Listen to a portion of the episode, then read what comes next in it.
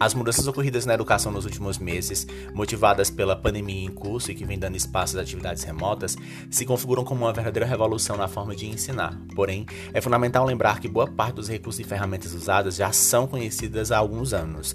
O que talvez seja uma das grandes novidades são os chamados podcasts.